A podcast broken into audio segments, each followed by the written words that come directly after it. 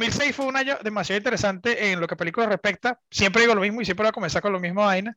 Eh, me parece que una de las mejores adaptaciones al libro que se ha hecho, es, claro, quitando, quitando las películas de Tolkien, las películas de Tolkien, los libros de Tolkien, Harry Potter y otros libros que han tenido sus adaptaciones al cine, me parece que Children of Men, que es como un sci-fi, drama, suspenso raro, eh, como futurista, pero no es tan el futuro. Eh, tiene unos, unos, elementos muy realistas que cabe acotar, ¿no? bueno, nada, bienvenido a Firma la Carta. Mi nombre es Romulo y estoy acompañado con Isaac Marcano. Y bueno, hablamos a hablar de la película Children of Men. Eh, del año 2006. Del año 2006. Protagonizada por Clive Owen. Protagonizada por Clive Owen en el personaje de Tío. Y Julian Moore como Julian. Este, bueno, esta, esta película tiene un reparto que hoy en día es burda de pesado. Me parece que son. Tiene al señor Mi Cocaína, Michael Caine. Tiene mm. a Clive Owen, tiene a. ¿Cómo se llama esta dicha? Julian Moore. Y tiene a un carajo que su nombre no lo puedo pronunciar bien. Entonces voy a leerlo. Children. Michael Caine es el mejor Alfred de la historia del cine, ¿no? Sí, sí, sí. En las películas de Batman. Bueno, Chiwetel Ejiofor. Como Alfred es el mejor. Ajá, ok. Ese también sale. Chiwetel Ejiofor, que es el eh, Luke, el personaje de Luke, que es como que, como el malo, ¿no? Es como el malo en la película, es como el conspirador, el revolucionario, pero revolucionario más acérrimo y más loco, ¿no? También sale eh, Charlie Hunnam, que es el carajo que tiene los dreads, que es el eh, Rey Arturo en la película Rey Arturo.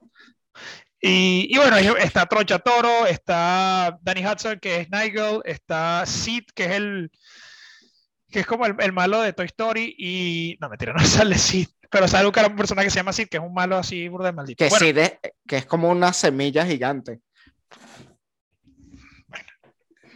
Bueno, vamos, a omitir eso. Como decir, el poder de la edición que lo haces tú nos saca de este hoyo en el que hemos entrado. Pero bueno, esta película está creo que el año es 2027, si no me equivoco. Es una película futurista. Es una película, sí, es una película futurista. Por cierto, eh, hablando, del reparto, hablando, del reparto, Julian Moore, para los que estudiaron en el Santo Domingo de Guzmán, se parece a la profesora Anelisa, ¿no? No. Julian Moore. no se parece una mierda. una pelirroja. Una pelirroja que está chévere de comparación. Tienen la, la misma vibra. Nada en contra de profesora Anelisa. Si la profesora Anelisa llega a ver esto, nada contra usted, pero no se parece absolutamente en nada a Julian Moore. Quizás se parece a otra persona, quizás se parece a su mamá o a sus primas. Pero, Julian Moore, creo que eh, eh, la respuesta es negativa. Pero bueno, lo que a decir, esta, esta película está situada en el año 2027 y han pasado, creo que son 18 años desde que nació la última persona. Eh, después de tanta polución, tanta contaminación y todos los problemas que ha tenido el mundo en ese, en ese universo, las mujeres eh, comenzaron a ser más infértiles y los niños comenzaron a morir mucho más rápido, ¿no? Sí, empezaron a haber muchos abortos. Me llama la atención que hay varias películas como con temática, temáticas futuristas apocalípticas. Por ejemplo, El planeta de los simios, que es que los simios evolucionan. ¿Eso era un documental? Y, compiten, es el del chavismo, dice. Está bien, eso sí te lo voy a aceptar. Eso sí te lo voy a eh, aceptar. el planeta de los simios, que, que es que los simios en el futuro eh, se Pero la última adaptación, las últimas, tres que, las últimas tres que salieron. Sí, eh, o en general, es como una premisa de que los simios en el futuro se hacen más inteligentes. También está, por ejemplo, la de los zombies o la de las guerras extraterrestres o las de un virus, pero esta de Children of Men, que es la película de la cual estamos hablando hoy, es la premisa de que las mujeres ya en el planeta Tierra no, no quedan embarazadas. Pues. No pueden quedar embarazadas ya. O sea, han pasado 18 años desde, desde, que nació el último bebé y el bebé se, le, se llama Diego Ricardo, que es un argentino, que al principio de la película muere. Lo asesina, lo asesina un fan, creo que es, ¿no? Sí, porque él este jugaba en el Boca Junior. No, mentira. No jugaba en el Boca Junior. ya, está, ya está todo loco ya. Ya está todo loco. Deja de estar fumando eso. Este. Bueno, matan al carajo porque, porque estaba como que le faltó un respeto a uno de los fans y bueno, el fan le mete un tiro y hasta luego. Entonces hay como un nivel de consternación en Londres, que es donde está situada esta película, es el setting eh, inicial y creo que el único setting de la película. Sí. Y, y bueno, el mundo se ha hecho mierda, muchos, muchos, muchos, muchos países han, han, han disminuido su población, mucha gente está tratando de emigrar y uno de los sitios donde la gente quiere más emigrar es, eh, emigrar, perdón, es eh, Inglaterra. Ajá, Rómulo, ¿tú, tú que has ido a Londres, ¿qué te parece a ti esa ciudad? Estábamos hablando de eso antes de empezar a grabar. Creo que me parece que eh, tengo a Nueva York e Inglaterra el mismo setting de, de si me mudo para allá me mudaría seis meses y después de ahí yo más nunca. O sea, Londres no es para vivir toda la vida ahí. ¿No? No, o sea, si eres de ahí sí, pero es una ciudad muy arrecha, o sea, tiene, eh, me parece que es una de las ciudades más arrechas de Europa, Londres.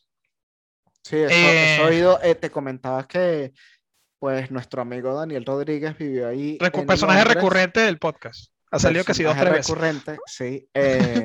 y él, pues, me comenta sobre la estación Atocha aquí en Madrid, que es como una de las principales en cuanto a transporte público, una, porque Se todas las- conectan, se conectan todas las líneas. todas las líneas llegan a Atocha y de Atocha salen todas. Entonces, Como Roma. una, sí, es como, es como una estación muy importante de trenes y de metro en Madrid. Y, y Daniel me dice que, que Marico que Atocha, lea.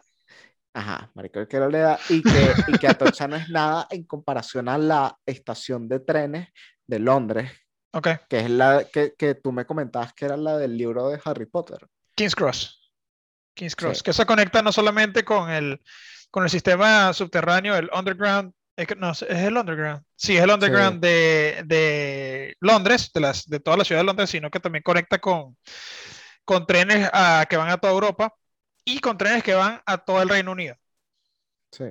Entonces, verga, es enorme. Me parece que, que y tiene burda de pisos. O sea, creo que tiene dos pisos hacia arriba y cuatro pisos hacia abajo que conectan con las otras líneas de, de, de Londres que te- hasta te puede salir de la ciudad en una de esas líneas, ¿no? Me parece, parece impresionante es- esa, esa ciudad. Pero oído bueno. que la comida no es tan buena en Londres. La que comida- el fish and chips, que es lo que hay. bueno. No, no, no, no, no. Hay comida, hay comida buena, la vaina es que es cara. Mucha, mucha gente, muchos chefs se van a Francia o a Londres a trabajar. ¿Por qué? Porque el estándar, eh, primero el, el nivel de pago, eh, o sea, Sí. el, el salario es- son altos, los salarios son burda de altos cuando haces algo específico, por lo menos. Cuando eres un carajo de Wall Street, por lo menos, un, cara, un, un economista, algo Un así. lobo de Wall Street. Ah, bueno, cuando eres un perro, un chihuahua de Wall Street, este, te vas a, te vas a Londres y vas a ganar burda de dinero. O sea, me parece que son ciertas carreras allá, eh, por, también por el nivel de competencia que tienen. O sea, son mucha Mm. gente de todo el mundo se va a Londres. Eh, entonces, como que la competencia es brutal, aprendes demasiado, pero al mismo tiempo se vuelve un juego de, de quién tiene más. Y eso pasa, también Ok. pasa en Nueva York. Es como que se comienza la competición de como que, ah, que estás, te estás, ah, te estás poniendo una camisa, pero esta camisa es de tal vaina. Entonces comienza ese juego eh, que no es nada bueno, ese juego tóxico, que es como que te comparas contra, con los demás siempre. Y eso me parece que es parte de la vida de Londres, a menos que seas que sea una persona burda de bohemia, como un amigo mío, Armando. Eh, que no le importa eso y que siempre, ese, ese carajo siempre ha vivido en zonas brutales, pero por suerte. Ok. Siempre termina en, en- en zonas arrechísimas de Londres que son caras y termina que con una pagando, renta muy barata, ¿no? sí, que sí 500 libras, pero están compartiendo que sí con Miércoles. 30 personas. Claro. Pero. Esa es una vaina, la ciudad es demasiado en exceso cara. Muy, muy, muy exceso cara. Y, y bueno, tiene demasiados vecindarios que son característicos de la ciudad. Piccadilly. Tiene Camden, tiene Piccadilly es una línea, pero está el, el, el Piccadilly, ¿cómo se llama esta mierda? Vamos a ponerle Piccadilly Circus y Oxford Circus, que son sitios que como que, marico, o sea, son las, las vainas que muestran en todas las películas que dicen, vamos a Londres, y ponen que si una canción de London Calling, pero entonces siempre ponen, siempre ponen canciones de Londres y muestran esas vainas, muestran que sí, a los soldados en Buckingham Palace, y O, o donde, o la calle que cruzan los Beatles, ¿no? Eh, Abbey en Road. Londres. Abbey Road, sí, sí, eso es en Londres. Yo fui a esa, a esa vaina. Yo tengo una Ah, historia ¿sí? en mi ¿Y Instagram. te creo que tomaste la una tengo- foto ahí? No, porque estaba yo solo. Instagram. Esta vez solamente fue una historia así caminando por Abbey Road. Este, pero fui a sitio, fui al museo de Sherlock Holmes, fui, bueno, yo me quedé en un área que se llama Hammersmith, que está, está ubicada a- al oeste de la ciudad. Y esa, esa, el West End es como la área fancy, o la área Ok. más, más cara de, de Londres. Inglaterra. Y yo estaba al frente, eh, no, no sé si conoce el show The Voice, No. que la gente se pone a cantar y vaina, que es como... Ah, sí, sí, sí, sí. sí, Exacto, sí. es como eso. Nosotros estábamos al frente de Hammersmith. Que hay como un eh, jurado Theater, y que, y que hay unos ingleses ahí que son famosos. que está que- Simon, Simon, no sé qué mierda. Sí, sí, sí, sí, sí, sí, Bueno, sí. ese show ese este- lo estaban presentando, o estaban grabando en, en Hammer- Hammersmith ah, Theater y yo estaba a una cuadra de Hammersmith Theater. Que ¿Y es podías burda, ir? o sea, o sea, podía esperar afuera a ver si había gente famosa y siempre sí salían que sí lo- las estrellas de ese entonces, que no sé quién coño habrá sido. Pero podía ir. O sea, y otra vaina es que, marico, Maracaibo 15. no vale. Ay, ay. Tin, tin, tin, tin, tin, tin, tin, tin, tin, tin. Este. Soy un negrito. No, mentira. Este. Anda, dile al tamborero que le dé más duro.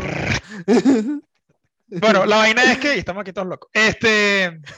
La vaina es que esa, en, Londres eh, tiene como característica que te puedes conseguir cualquier persona famosa así en la calle caminando como si no nada. Entonces hay, hay mucha gente, mucha, mucha gente famosa en, en el- los shows de Graham Norton, que es un show eh, en Londres. Sí. Dice que se montan en, en el, el tube, dicen eso, el- en el tubo. Qué bueno, qué bueno.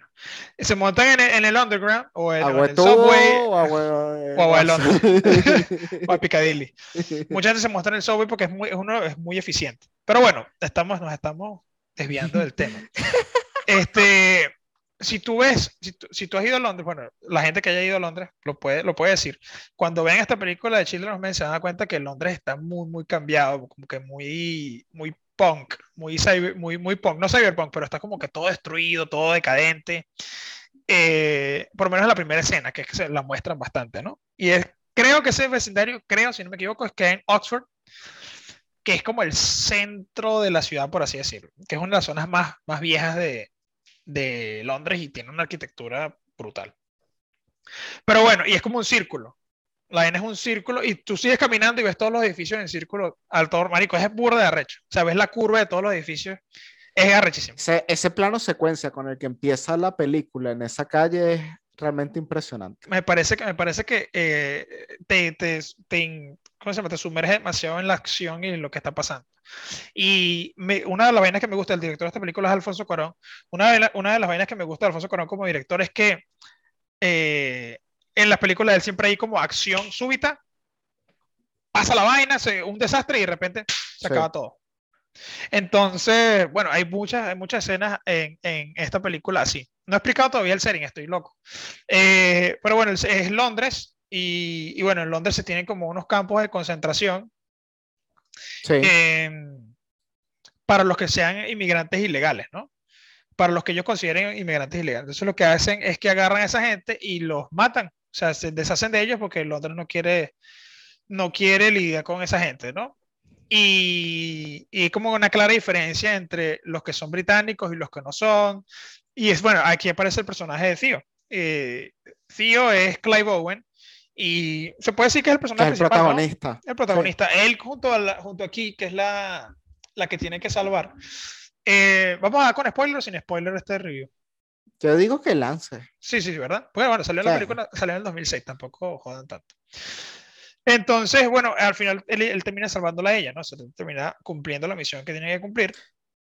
Sí. Eh, pero los protagonistas vendría siendo ella al final entonces.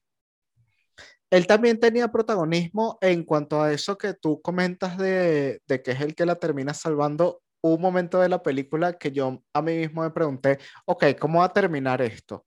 Porque él, Clive Owen, el protagonista, tiene que transportar a, a la negrita, A un inmigrante a- ilegal. a una inmigrante ilegal que está embarazada. Y tengan en cuenta que la primicia de la película es que en la Tierra ya no se pueden quedar las mujeres embarazadas. Y desde hace 18 años no hay embarazados en el planeta Tierra. Entonces está Clive Owen protegiendo a la única embarazada que hay. Y yo en un momento se dije como que Clive Owen aquí al final o va a terminar muerto, pero muere salvándola a ella, o, o se, se salva o queda vivo, o queda vivo, pero él queda como lobo solitario al final, ahí No, caminando así hacia el horizonte. La primera vez que la vi, la ¿sabes? primera vez que la vi pensé que iba a ser como tipo, ¿cómo se llama esta vaina?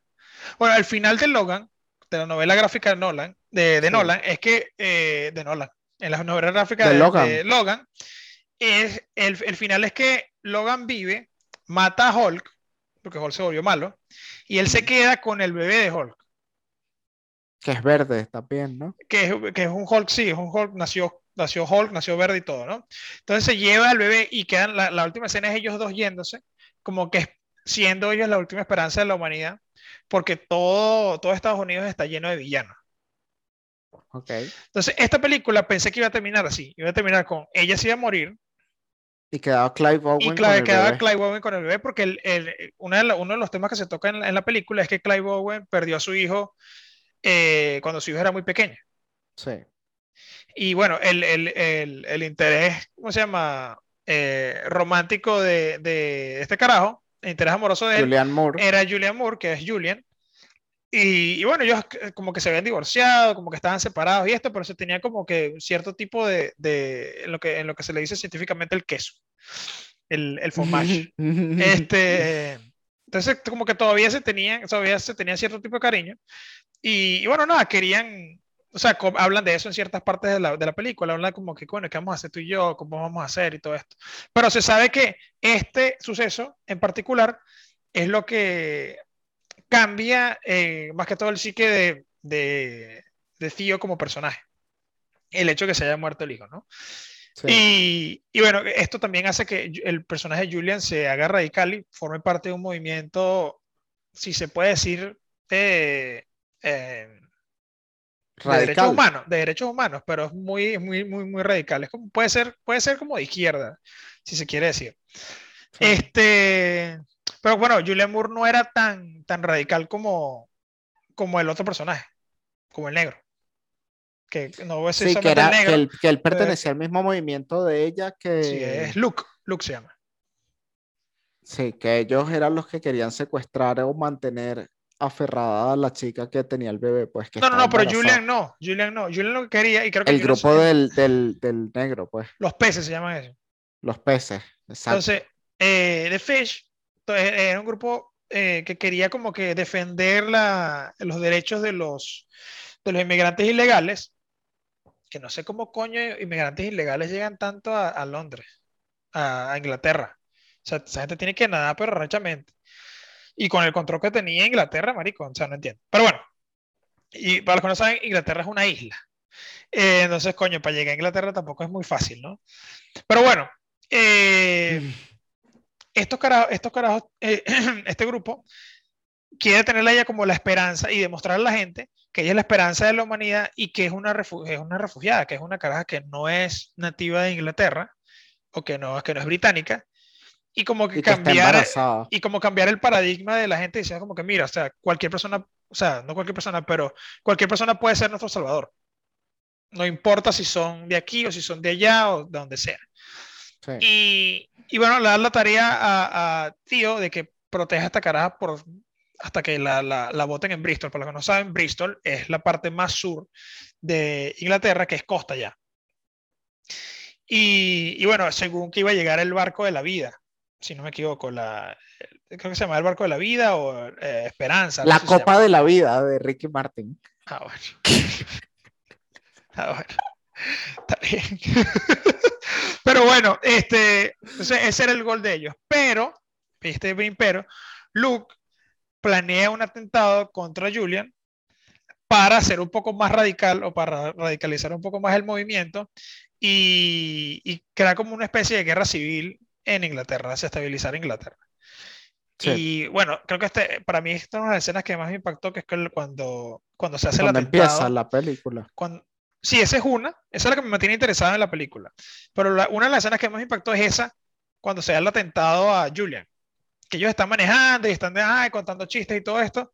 Y de la nada llega un carro en llamas, tranca, tranca el camino y sale un poco a recoger latas por todos lados no son recogelatas, sí. son unos carajos ahí. Pero son, eso parece uno, un poco, reco, un poco recogelata ahí. Mo motociclistas malos. Sale bastante pues. Isidro. Este, salen muchos Isidros a, a, a escoñetar la. A Isidro que, lo mataron en una marcha. No vale, que veas. No, pero.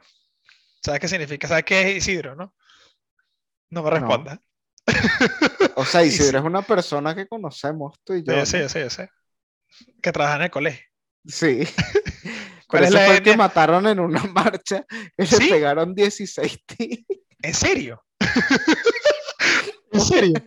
No, no, no, olviden eso. olviden eso, creo que eso. que Isidro no. Isidro solamente era de una etnia O, o fue la anterior. particular. al- Coño, no sé. X, Una marico, de esas marchas del 2002. Bueno, X. Ajá. ¿Mataron a Isidro así?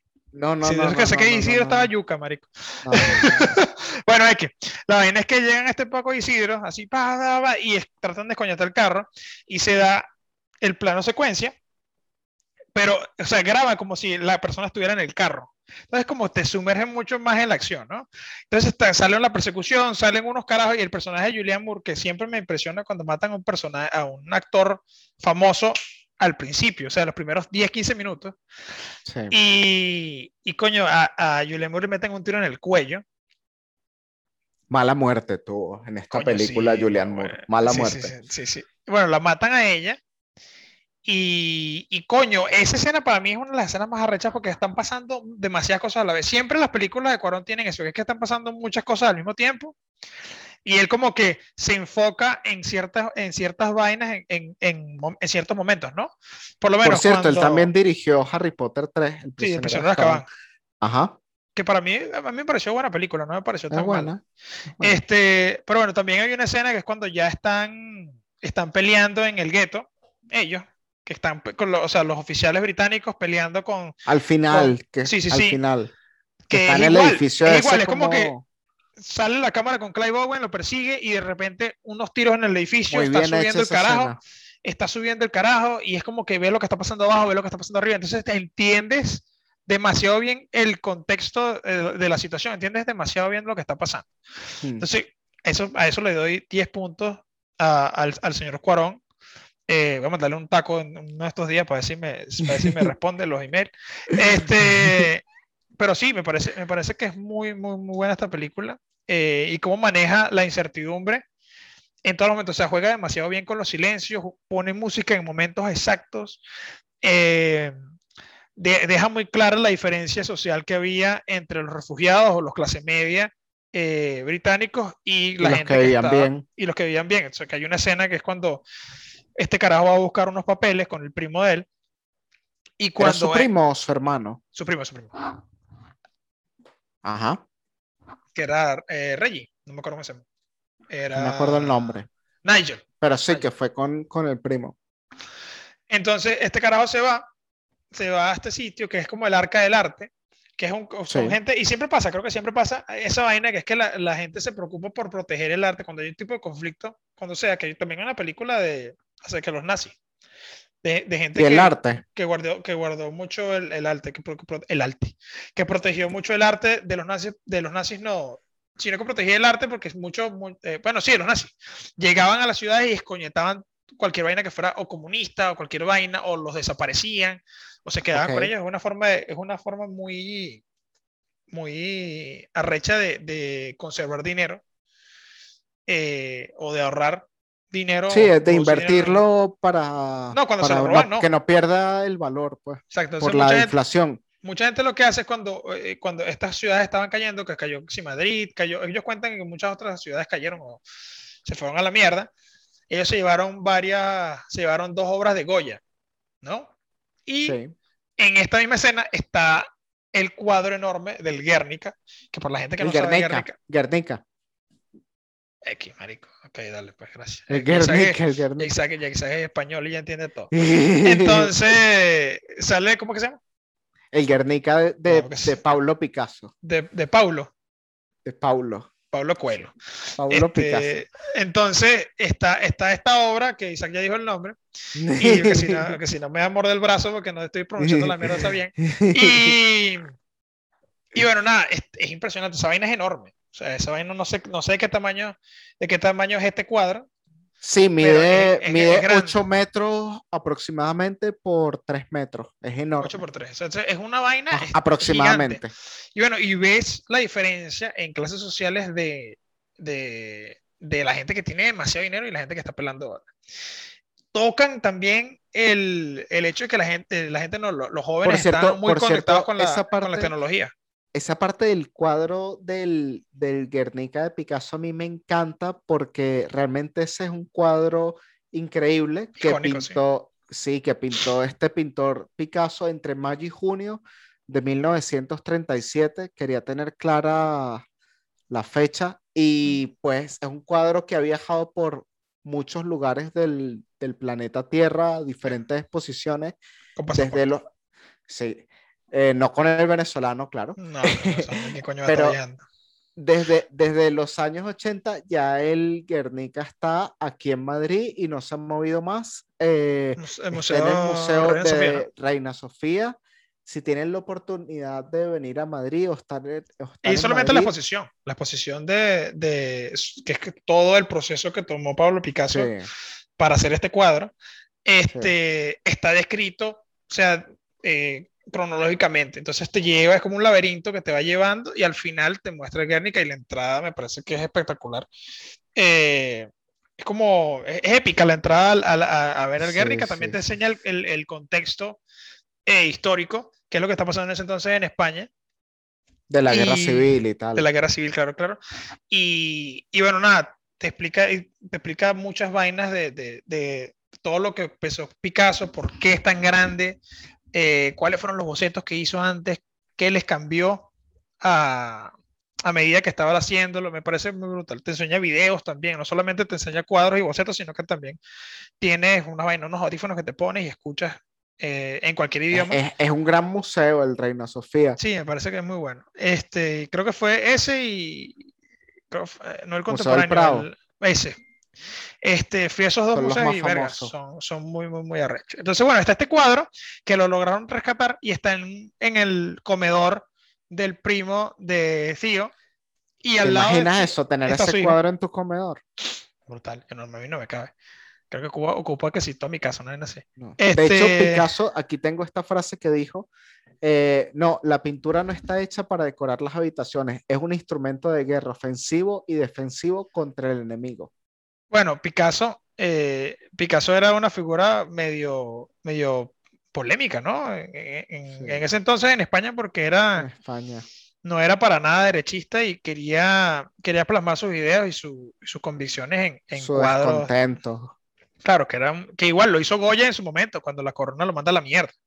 Hmm. es, algo, es algo normal que pasa y por eso en un momento Goya pintaba a los reyes muy bien, con todo perfecto, pero después llega un punto de comenzó a pintar a los reyes como que, marica, este hecho le falta un diente. Si llegas a verlo a, lo, a, lo, a, la, a la realeza como con la boca así no como Brad Pitt y Angelina. No, no, la realeza, la realeza española era terriblemente horrible. Eran feos. Sí, sí, sí. Comparados a los otros, a, lo, a, la otra gente, sí eran totalmente terribles y parecían abuelos, marico, que tenía que ser 30 años y no le faltaban dientes y, marico, terrible. Este, busquen, si, si quieren investigar eh, cuadros de Goya, busquen eh, cuadros de Goya, y la, cuadros de Goya y la, y la realeza. La realeza. Y verga, son los pinta feísimos. O sea, al principio ves como, como los pinta y después como poco a poco los, como unos monstruos así con los ojos todos jodidos. Verga, están, está muy arrecho. Pero bueno, al tema principal. Entonces ves como, como también se da esta interacción del, ¿cómo se llama? El carajito Alex, que es el, es el hijo de, de Nigel y, el carajo está tan ensimismado en, en la tecnología, en el juego, que para mí no tiene nada de sentido ese juego, pero está tan metido en ese juego que no escucha. O sea, el carajo ya está desconectado de la realidad, solamente jugando, jugando y viendo la vaina, ni siquiera está comiendo. Y tiene la comida al frente de él y vaina y no le para bola. Sí, sí, esa parte es chimba. Y el carajo le grita como que Alex, Alex, Alex. Y como que verga, el carajo, el carajito no ni salta ni nada, sino que agarra en la pastilla, se lo mete y sigue jugando y sigue haciendo la vaina que tiene que hacer. Eh, y bueno, este carajo tenía mucha influencia y él es la persona que, que, ayuda a su primo sin saberlo a que se, a que se muera. Porque el carajo, le, o sea, el carajo le da papeles para que pueda moverse eh, por Inglaterra sin ningún tipo de problema. Con otra persona que es esta chica que está embarazada. Exactamente. Y bueno, eso lo hace también para ganar dinero. Al principio, el, el personaje de, de, Tío es como que medio pesetero, y, o sea, le sabe a culo eh, la misión que tenga, lo único que quiere son son los, libras que le van a dar, que son 7000 en total, y para los que no saben, 7000 libras, eh, ganárselas en un día es coño, es arrecho. Eh, está bien. Está y más en Inglaterra, porque en Inglaterra las vainas son caras. Entonces, bueno, nada, comienza esta travesía y comienzan estas tramoyas y, y, ¿cómo se llama esto? Muchas conspiraciones entre ellos mismos para, para ganar eh, terreno políticamente, porque eso, eso es lo que quería el personaje de Luke. El personaje de Luke quería ser más un movimiento político que un movimiento social. Y, y, quería es como que, bueno, tenemos allá aquí el, el, hecho, el hecho que tengamos un, un, bebé o alguien nos, nos da mucha más fuerza en el movimiento. Y Julian, que fue la que muere, ella quería solamente demostrar a la gente que es como que, mira, cualquier persona puede tener un bebé. Y Theo solamente estaba cumpliendo con su misión y tratando de, tratando de hacer lo mejor posible para, para transportar a esta caraja que al final le termina costando la vida, ¿no? Eh, es, una película que tiene muchos momentos muy bien hechos de guerra, eh, con planos secuencias, por ejemplo, ese del inicio en el que empieza esta bomba. Eh, luego, más adelante, tiene otro que le estaba comentando a Rómulo antes de grabar, que es, hay una parte que al personaje de Clive Owen, que es Theo, él está con la embarazada, que ya, tiene, ya tuvo el bebé, y con otra mujer que es la que cuida la embarazada, con Tronchatoro. Y, y hay un tipo como apuntándolo con una pistola, porque claro, ellos tenían una recompensa que ofrecían por ellos. Entonces hay un tipo apuntándolos con una pistola, y yo sentí que en esta película hicieron justicia a eso, porque yo he visto en muchas películas viejas que a veces está un malo apuntando a unos con una pistola y, y yo veo que ellos hacen todo lo que él dice y en ningún momento sin piensan chistar. sin chistar, sin, sin ver si se distrae, nada. En cambio, en esta película se ve que estos personajes de Clive Owen, la chica con el bebé y la troncha toro, no necesariamente eran ninjas o expertos en lucha, pero no pero sí se ve que como que el tipo los está apuntando con la pistola, ellos están ahí como que, sí, sí, sí, pero viendo como, esperando a que se equivoque y como lo que termina sucediendo en la película en ese momento, yo digo, esto ha debido ocurrir en tantas películas, en tantas otras. Sí, en película, en la vida real. En la vida real, porque apuntando con un arma, o sea, no se te puede, no te puede distraer un segundo, porque te la llegan a quitar y bueno, este... Se acabó. Te la meten por tú, tú sabes dónde. Y... Eh, sé qué chorro, no sé qué tipo de chorro te consiguió tú, Isaac. Isaac, Isaac está, está con unos mañosos. Ok, entonces. Chorros mañosos. Entonces, en esta película siento que, que, que las escenas de acción son muy realistas y son planos secuencias largos. Entonces, lo que tú estabas diciendo antes de que el reparto es muy bueno, que tiene muy buenos actores. Es muy pesada. Eh, y también, aparte, eh, es una película que tiene muy buenos planos, secuencias y buenos momentos de acción. Debilidades. Eh, una debilidad muy clara que yo le vi, yo en ningún momento sentí em, empatía o compasión por los protagonistas. Yo era como que había momentos que estaban habla y habla y habla y yo decía, bueno, pero que maten a esta tipa y maten al bebé, pero que pase algo, ¿sabes? O sea, como que no, no... Se tarda mucho, se tarda mucho en, en, dar un punto.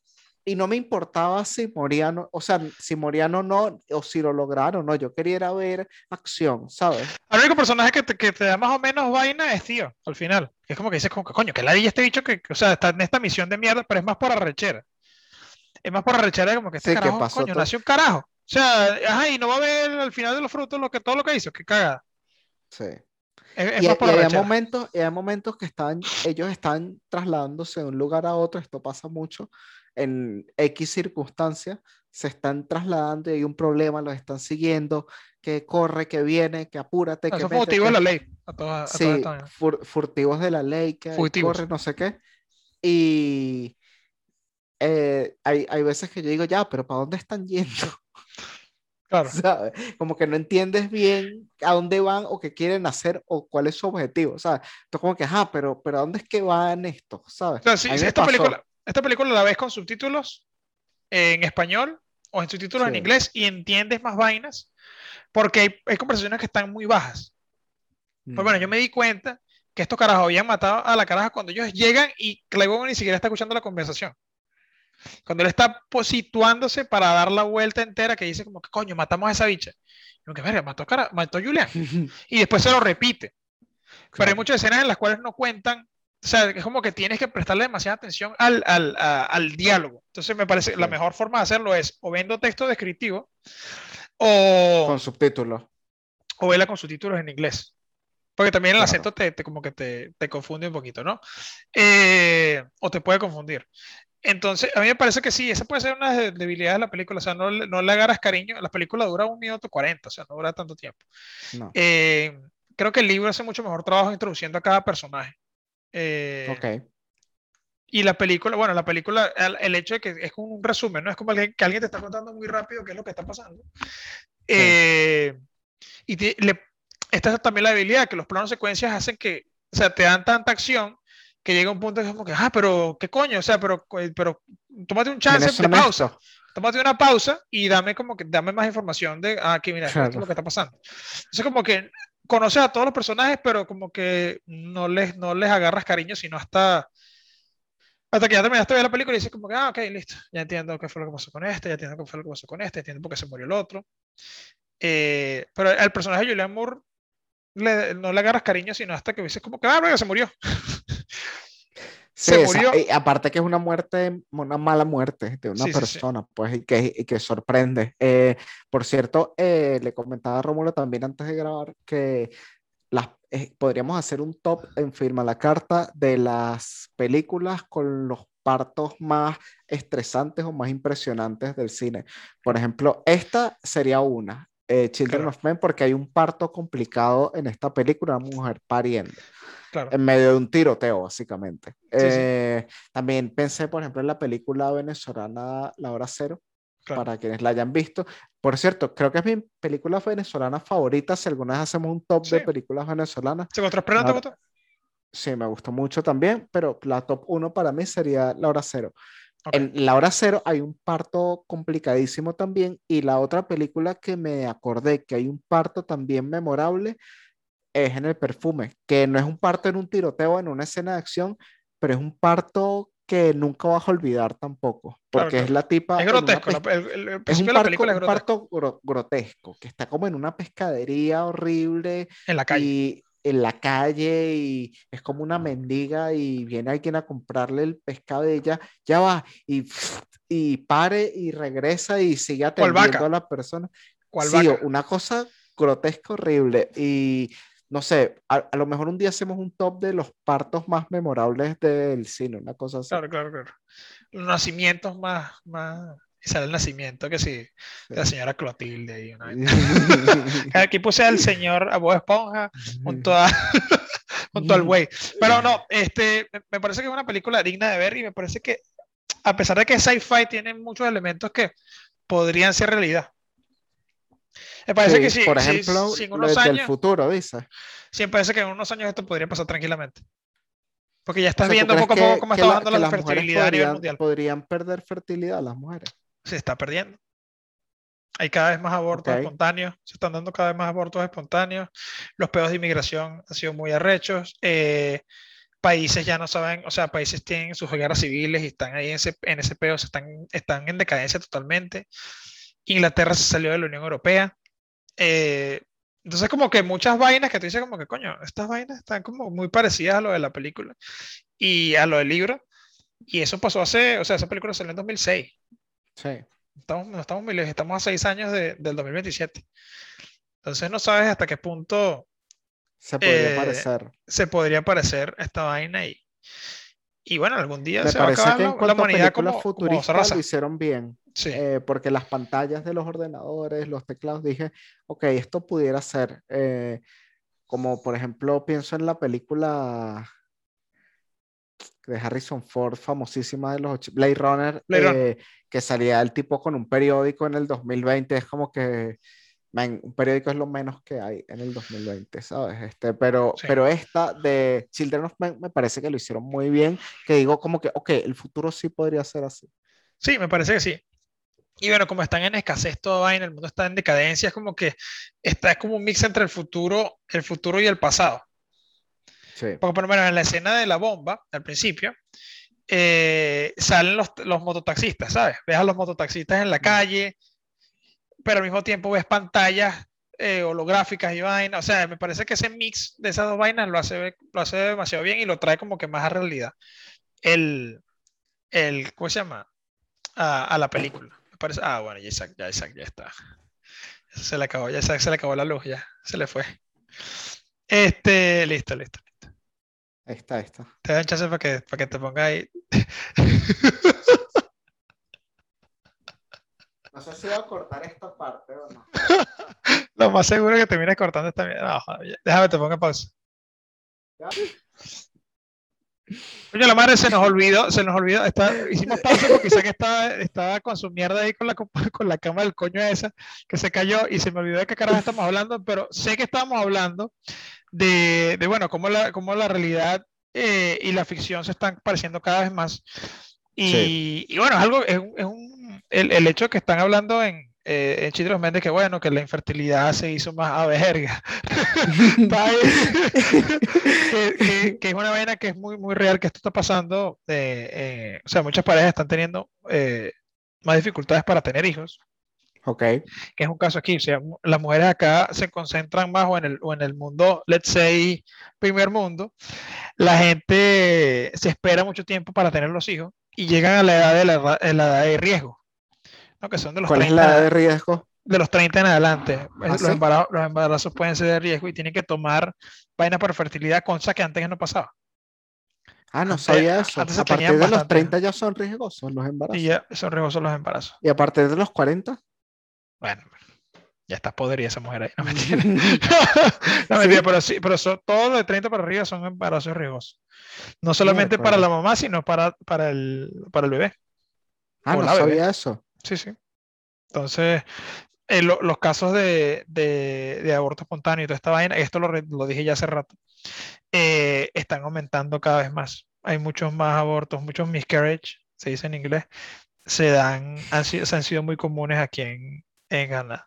¿Qué es lo que pasa en la película esta que cada vez empiezan a haber más abortos hasta que ya las mujeres no quedan embarazadas? No, que no pueden quedar embarazadas. Y bueno, eh, es como la esperanza de la humanidad tener a, aquí como personaje. Moviste la cámara otra vez, Isaac. No toques esa cámara. Se va a caer en cualquier momento. Te acabo de. Te acabo, no, no toques, no toques. Déjala ahí tranquila. Déjala ahí tranquila. quiero terminar de hablar.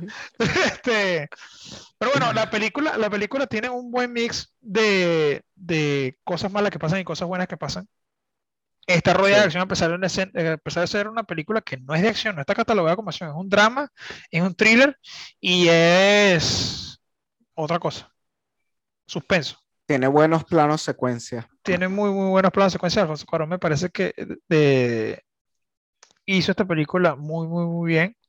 Eh, bueno, lo otro que iba a decir es los sonidos de la película. O sea, la música está muy bien hecha, está muy bien eh, escogida para, para cada momento de algo que está pasando. Usan muy bien los silencios. Ah, una cosa que iba a comentar, que ah, no quería que se me olvidara, era que el personaje de Tío es muy ingenioso a lo largo de la película. O sea, tiene una, o sea, toma unas decisiones muy...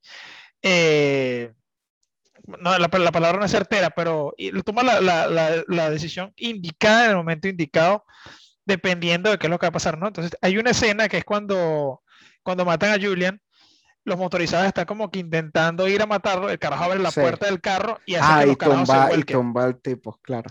Eh, la otra vaina es que ellos están en una granja y en esta granja ellos se tienen que ir, se están dando cuenta que los, que los van a matar. Y dice, bueno, lo que vamos a, vamos a taparnos de aquí. ¿no? Entonces el carajo escucha la conversación, agarra y vaina, sube al cuarto, se lleva aquí y a Tronchatoro, se lleva el carro, pero antes de que lleguen al carro, el carajo comienza a llevarse las llaves y a desconectar las baterías. Ajá, las baterías es lo que quitan, ¿no? Para que no los, para que no los persigan, ¿no? Y cuando se da cuenta que no puede prender el carro, dice como que, bueno, la única forma de salir de aquí es empujando el carro, porque son carros sincrónicos. Sincrónicos. Es empujando el carro en bajada y prendo el carro de coñazo. Que esta escena es demasiado también Arriesgado. intensa. Es una escena muy estresante. Pero, pero él también entiende que a cierto punto ellos necesitan uh, aquí, como personaje, eh, como personaje, como, como, como, ¿cómo se llama? Como pieza en el tablero, como, como ajedrez, y entonces no le pueden disparar. El carajo se toma ciertas libertades para decir como que, bueno, en este momento me puedo bajar el carro y no me van a matar. Este, bueno, y la puerta aquí también abre la puerta y es coñeta al carajo de los dreadlocks para que no lo mate a él. O sea, toman muchas decisiones. Es muy cuando se- ingenioso. cuando se escapan, no van a la, no van a una casa, un safe house, sino que se van a la casa del, eh, de Jasper, que es Michael Caine. Por cierto, eh, ese es mi personaje favorito de la película. Yo cuando sea viejo voy a ser así. Sí, va a tener cabello largo. Que es como un, co- sí, con el cabello largo y como un- es como un hippie loco que de hecho Era parte de del gobierno. Que él era parte del gobierno. Si- Antes, si, ¿no? le prestas atención, él, él era parte del gobierno. Bueno, que hay una escena con él que, que me gusta mucho porque él está como comentando con el protagonista, con Clive Owen, eh, cuál podría ser el motivo de que las mujeres no quedan embarazadas. Entonces, este Michael Caine describe una imagen donde salió una, una mujer como mordiendo una pata, ¿era un pavo, una gallina o qué animal era? Rómulo? Cigüeña. Una cigüeña, una cigüeña, mordiendo así una pata de una cigüeña y diciendo como que eh, no entiendo por qué no tenemos más hijos, ¿sabes? Claro, Porque- sí, sí, sí. porque, porque no entiendo por qué las mujeres no quedan embarazadas. Bueno, a mí como, como vegetariano me gustó mucho esa Por las parte. hormonas y toda esa vaina, la contaminación. Ellos, ellos hablan mucho de, de la contaminación y, y que la polución escoñetó a la, a la sociedad, a la- al humano, a la especie humana. Entonces me parece, Sí. me parece muy importante, me parece muy, muy real que una película que salió en 2006 se pueda aplicar hoy en día y tiene tantas vainas que dices como que coño, esto es verdad. Que es Coño, esto vigente. es verdad, coño, esto es verdad. Otra película que me parece que es muy parecida es Contagio. La película Ah, Contagio, esa la vi. La película Que Contagio, sale Samuel L. Jackson. ¿No? no, no, marico, Ah, ese es Pulp no. Fiction. Ah, no, no, no sé cuál es. No entonces. sale, no sale, sale Morfeo, sale Lawrence. Ah, Lawrence, es ese. Yo, sé- yo sabía que salía Sí, soy igualito. negro famoso. marico, salió un negro famoso, no, que sale Oscar de León. Yo sabía que salió un negro famoso. No, vale, sí, sí. sí, marico, sale, Yo la vi, yo la vi, yo la vi. sale te lo Oscar de León. prometo. sale Coquito. Este, bueno, eh, Contagio, eh, me parece que hizo el paralelo al COVID, pero Al COVID, sí, sí. demasiado, coño, Solo que el virus de contagio es más letal. El virus contagio es como- más como una, da una meningitis. Que es como que, o sea, el, el virus te escoñeta todo el, todo el, bol- el bulbo olfatorio y hace que, que, que no haya ese tipo de protección y el virus entra de una vez y te escoñeta el cerebro y quedas muerto para el carajo. ¿Cómo, se, ¿Cómo salieron esta gente que decía que había falsas medicinas? Uno, los antivaxxers y toda esa vaina, o sea, te Sí. muestra eso. Te muestra la gente que está cagada por el virus, te muestra eso. Te muestra la gente que está inmune al virus, te muestra cómo el gobierno lidia con esta vaina, cómo la, el CDC, que es el Centro para de Control de Enfermedades, el eh, Center uh, for Control Disease, de Disease, Disease Control, es la vaina Sí. Te muestra cómo ellos actúan, te muestra todo lo que pasa en un escenario de pandemia. Y al final de la película, spoiler, te muestra cómo es que se propagó todo al fin, eh, todo y cómo se dio de- desde el primer, desde, o sea, qué fue el animal que lo hizo que lo pasara y cómo fue la cadena hasta llegar al humano. Claro. Verga, y es igual, un, es por un murciélago. Fue por un murciélago. Ah, ese- sí, ¿verdad? ¿No? Sí, sí, sí, fue un murciélago. La vaina es que eh, en este no se había salido la gripe porcina, que por eso, por eso tienen este, este tema así como que verga, un virus, una pandemia, una vaina. Y esa, eh, eh, lo del murciélago, fluidos del murciélago pasan a, al cochino, la gente se come cochino, no se lavan las manos y El comienza, frito. y comienza la pandemia, ¿no? El cochino mal cocinado. Este, pero esta vaina es lo que es- genera que sea la pandemia. Me parece que esas dos películas hacen un muy, muy buen trabajo y por eso me gustan tanto. A explicar como futuros apocalípticos que, que-. Claro, posibles, que también sale, bueno, este es mucho menos, ¿no? Mucho menor nivel, el día después de mañana. Que Ah, tiene, se, to- se toma demasiadas libertades creativas, la película se Esa me toma ciertas vainas ahí, es buena, es, es enjoyable, pero, pero dice como, mira, en cualquier momento puede pasar una vaina parecida a esto, o sea, que es que, que es que eh, comenzó una nueva era de hielo, ¿no? Bueno, en esta de Children of Men también me llama la atención que ponen el tema del agua, ¿no? Que, que ponen que a lo largo de la película que el protagonista Clive Owen está por ahí caminando, lo que sea, hay publicidad de que ahorrar agua salva vidas, ¿sabes? Sí. Este, cosas así Hay como mucha que- publicidad, esa es otra vaina. Hay mucha publicidad si le prestas atención a muchas de las cosas es como que hacerte la prueba de fertilidad es, ile- Ah, es, sí. es Es- parte es de tu ilegal. deber.